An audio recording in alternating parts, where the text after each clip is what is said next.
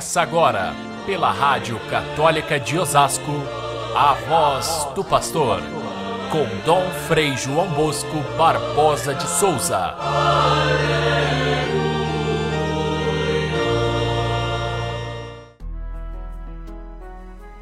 As minhas ovelhas escutam a minha voz, eu as conheço e elas me seguem. Eu lhes dou a vida eterna e elas jamais se perderão.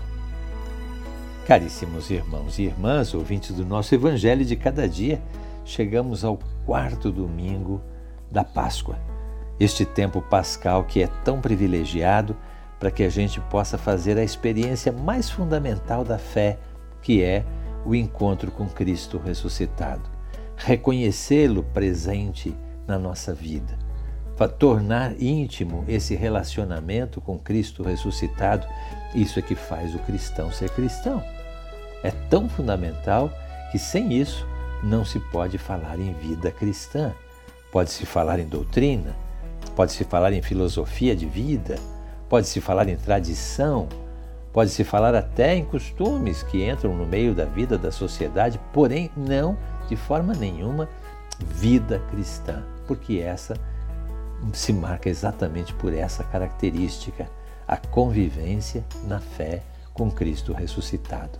Na fé, porque a primeira geração daqueles que viram Jesus ressuscitado puderam tocá-lo, puderam fazer essa experiência diretamente. Mas a partir da segunda geração, é pelo testemunho deles que nós sabemos da presença do ressuscitado entre nós. E é isso que nós devemos aprender durante o período pascal. No início, nós vimos as aparições de Jesus a Madalena, aos discípulos de Emaús, aos discípulos que estavam na beira do lago. Assim, nós fomos percebendo que muitas vezes Jesus é confundido com aqueles que fazem parte da nossa vida, ora com o jardineiro, ora com um caminhante na estrada, ora com um mendigo que pede comida, e assim Jesus ressuscitado foi aparecendo e mostrando a, a sua, o seu corpo ressuscitado e ao mesmo tempo as suas chagas, como aconteceu no caso de Tomé e em outras aparições. Sou eu mesmo, olha aqui minhas mãos e meus pés.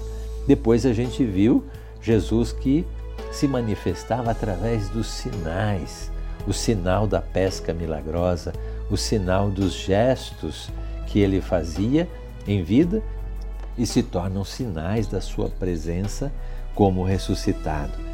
E dessa vez, no quarto domingo, nós temos para visualizar esse, esse Senhor ressuscitado a imagem do bom pastor. É o domingo do bom pastor que sempre ocorre no quarto domingo da Páscoa. A gente até chama de domingo do bom pastor, porque essa é uma parábola antiga mas que Jesus a restaura e lhe dá um novo sentido. Uma parábola de múltiplos significados e tão vasto significado que ela é repartida em três anos na liturgia. No primeiro ano se foca o aspecto eh, inicial da parábola, que é a porta, a porta das ovelhas. Jesus é a porta pela qual se entra até a vida divina. No segundo, é, segundo ano, no ano B da liturgia, nós temos a segunda parte da parábola do bom pastor, que fala do tipo de vida divina que ele nos oferece. No terceiro ano, esse que estamos vivendo agora, o ano C, se fala da, da segurança que Jesus oferece àqueles que estão nas suas mãos, nas suas mãos divinas, que são também as mãos do Pai, que criou o mundo e o sustenta com a sua mão. É nessa mão que nós estamos sustentados por Jesus ressuscitado, nessa comparação do bom pastor. Também tem um outro lado que é sombrio, porque já os profetas do Antigo Testamento, quando falavam dessa parábola, ela, ela lembrava que Deus é o pastor do povo e ele se serve daqueles que conduzem o povo como são os profetas, os sacerdotes, os governantes do povo, as lideranças, e que muitas vezes esses pastores, em vez de apacentar o povo, apacentavam-se a si mesmos.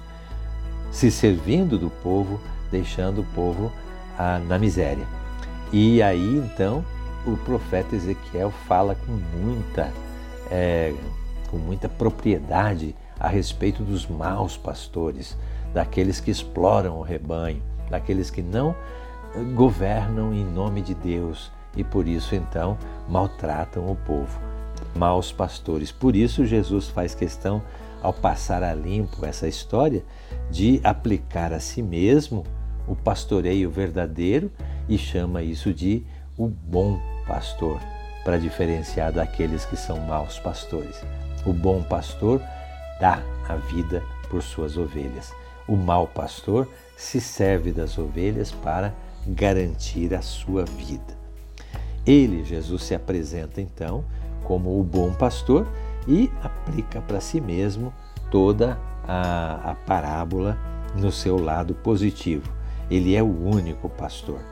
Só que ele divide com os discípulos esse seu pastoreio, pedindo que eles continuem a sua obra, que eles façam o mesmo que ele fez e sejam também pastores do povo como ele o foi. E assim aconteceu que a igreja foi crescendo e outros pastores foram sendo escolhidos por Jesus e pela comunidade para continuar a conduzir o povo de Deus. Só que nós perdemos um pouco o sentido dessa palavra pastor, muitas vezes para os cristãos não católicos. Eles que usam pastores, quando se fala do pastor fulano, a gente já pensa logo nas igrejas que não são católicas. Assim também a palavra crente. É, crente somos todos nós, mas quando se fala em crente se pensa nas igrejas não católicas, como também a palavra evangélico. Somos todos nós evangélicos, porém, essa palavra acabou tendo um sentido ligado aos cristãos não católicos, assim por diante. É uma pena porque são palavras muito ricas de significado e que nós devemos usar sim. O nosso Papa é o nosso pastor universal da igreja. O bispo é chamado de pai e pastor. O padre é o pastor da sua paróquia.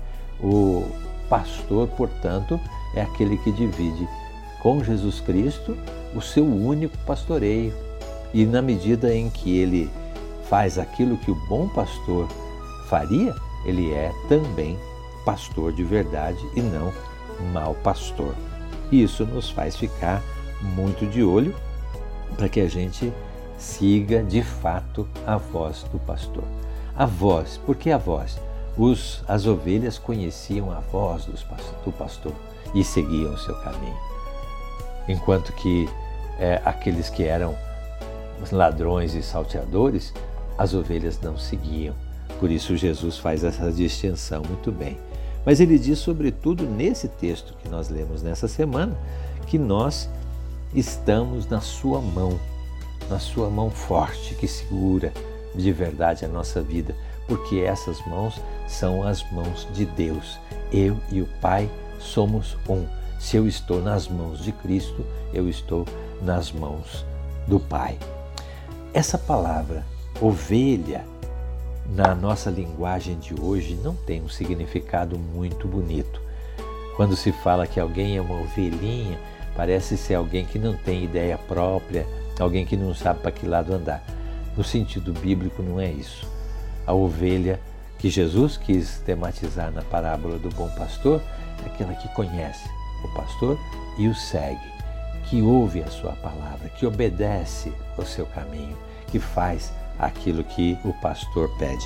Então, é nesse sentido que nós devemos ser as ovelhas que estão na mão forte do pastor na mão forte de Jesus Cristo e, portanto, defendidos de todos os inimigos. Que inimigos? O próprio João diz quem são os maiores inimigos daqueles que são de Cristo. O mundo, diz ele, a carne e o demônio. Só aqui a gente teria que des desmembrar essas palavras para a gente perceber que perigos o mundo nos oferece, para que a gente fique mais fortemente ligado às mãos do pastor. E ele pede que a gente escute, que a gente conheça e que a gente siga. São três etapas para que a gente possa, de fato, seguir o bom pastor, escutando a sua palavra, conhecendo a sua, a sua divindade e seguindo, obedecendo, seguindo o seu caminho. Continua sendo muito atual essa parábola, que nós possamos aproveitar esse domingo